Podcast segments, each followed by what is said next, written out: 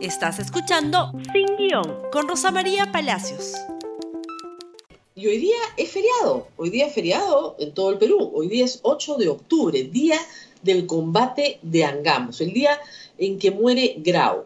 A las 9 y 53 hay un minuto de silencio mandado por la ley que recuerda la muerte justamente del almirante. Por esa razón estamos empezando el programa un poquito antes para que todos ustedes puedan participar en el minuto de silencio. Feriado laborable. Qué raro, ¿verdad? Raro porque en efecto hace ocho días el presidente de la República decidió por su voluntad dejarnos este día trabajando. Sin embargo, es feriado porque así lo manda la ley, así lo manda un decreto legislativo que establece cuáles son los feriados en el Perú. ¿Por qué es importante este día en el calendario de feriados del Perú? Tenemos muy pocos feriados cívicos. Los feriados cívicos en el Perú son primero de mayo, 8 de octubre y 28 y 29 de julio. Los demás feriados tienen una característica religiosa. Vienen por parte de la Iglesia Católica de una larga tradición peruana y se han respetado y se siguen respetando. Los feriados cívicos son importantes para recordar ciertas efemérides que son centrales en la vida de la nación. Y como les digo, tenemos muy pocos. Tenemos el primero de mayo, las luchas laborales, tenemos la independencia del Perú el 28 de julio y el día del combate de Angamos, el día de Grau, el día de la Marina. El día del ejército no paramos, solo paramos hoy. ¿Por qué? Y es bueno decirle a los jóvenes que Grau fue muy, muy importante en la vida nacional. No fue cualquier héroe, no es el héroe de una guerra que perdimos, no es un héroe derrotado. Es tremendo, tremendo recordar a Grau el día de hoy porque nos hace mucha falta. El siglo XIX fue un siglo muy difícil en la formación de la República. Un país que no lograba darse un gobierno, un país atravesado de pugnas militares, de caudillos, y en medio de ese país, un héroe que a pesar, a pesar de que tenía que convivir con un Estado y con unos políticos que no hacían nada por él, cumplió su deber. Grau fue también diputado y le dijo a la representación nacional que no reconocía otro caudillo que no fuera la Constitución. Qué buena falta haría hoy en su día, qué buena falta haría hoy en su día que el Ejecutivo recordara esa frase. Porque si no reconocemos otro caudillo que no sea la Constitución, no estaríamos violando la Constitución para hacerlos a trabajar a todos ustedes el día de hoy. Grau fue un héroe porque el Estado lo abandonó. En las correrías del Huáscar, en el año 1879, enterado el Congreso de realmente los éxitos militares de Grau, quería condecorarlo. Y Grau le respondió en una carta diciendo, les agradezco las condecoraciones, pero no me condecoren, mándenme cañones, mándenme cañones para mejorar la artillería del Huáscar. ¿No es lo mismo que piden o pedían los médicos de Quitos este año? Mándennos oxígeno, mándennos equipos de protección personal. Ser héroe en el Perú es hacer lo que te toca hacer pese al Estado, pese a los políticos. Bolognesi es un gran héroe porque pudo rendirse. Grau pudo rendirse también. Pudo decir, el enemigo superior, no hay forma de que ganemos, esto va a ser una masacre. ¿Para qué? Nos rendimos. Y no se rindieron. He ahí un gran heroísmo. El no rendirte cuando tienes todo en contra.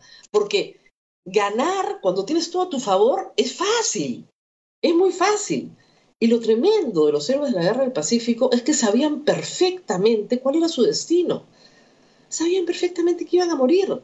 No tenían ninguna duda. No eran tontos. El enemigo era superior. El enemigo estaba unido. El enemigo tenía un sentido de propósito muy claro. Faltaba en el Perú sentido de propósito, faltaba en el Perú unidad, los políticos peleaban, los políticos tenían otras decisiones, Bolognesi termina siendo abandonado en Arica. Nunca llegan los refuerzos, nunca. Y él, un hombre mayor, un hombre ya retirado, que pudo haber rendido a toda la oficialidad con él, toma la amarga y noble decisión de decir, no me rindo. En el Huáscar, a las 9 y 53 de la mañana, muere Miguel Grau. ¿Se rinden sus hombres? No se rinden. Van tomando la posta del comando del Huáscar hasta que finalmente termina en manos de Enrique Palacios, mi antepasado, que le dice a todos los oficiales, en este buque nadie se rinde. Y ese es el lema de la Marina el día de hoy. Y para no entregar el barco, quisieron hundirlo, los peruanos, para que no se entregue, para no rendirse. Y no lograron hacerlo porque la Marina chilena aborda el Huáscar, lo toma para el, hundimiento del Huáscar y lo rescata. Rescata el barco que hoy es trofeo de guerra en Chile. Eso es lo que recordamos hoy. Y ustedes dirán, eso pasó hace mucho tiempo, fue 1879. ¿Qué vigente está? Una nación se construye a través de las historias de sus héroes. Una nación se construye a través de estas grandes, grandes gestas, enormes gestas, que no terminan bien. Los héroes normalmente no terminan bien.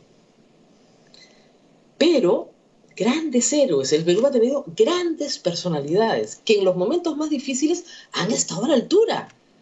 No era esta una ocasión para el gobierno, para quienes nos gobiernan, de recordar justamente esos valores morales en este día. No, decidieron robarles el feriado. ¿Les pareció mejor? ¿No hay que rescatar esos valores morales hoy? No, decidieron que no. El gobierno decidió que era muchísimo mejor, pero muchísimo mejor que ustedes vayan a trabajar, que no se les pague el día que se les debe, de acuerdo a la constitución y a la ley.